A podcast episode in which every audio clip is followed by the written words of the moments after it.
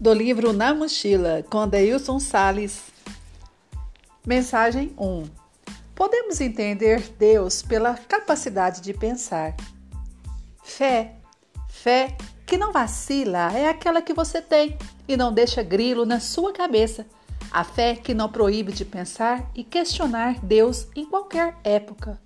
Se liga, quando alguém deseja impor a fé sem raciocínio, é porque existem ideias sinistras por trás.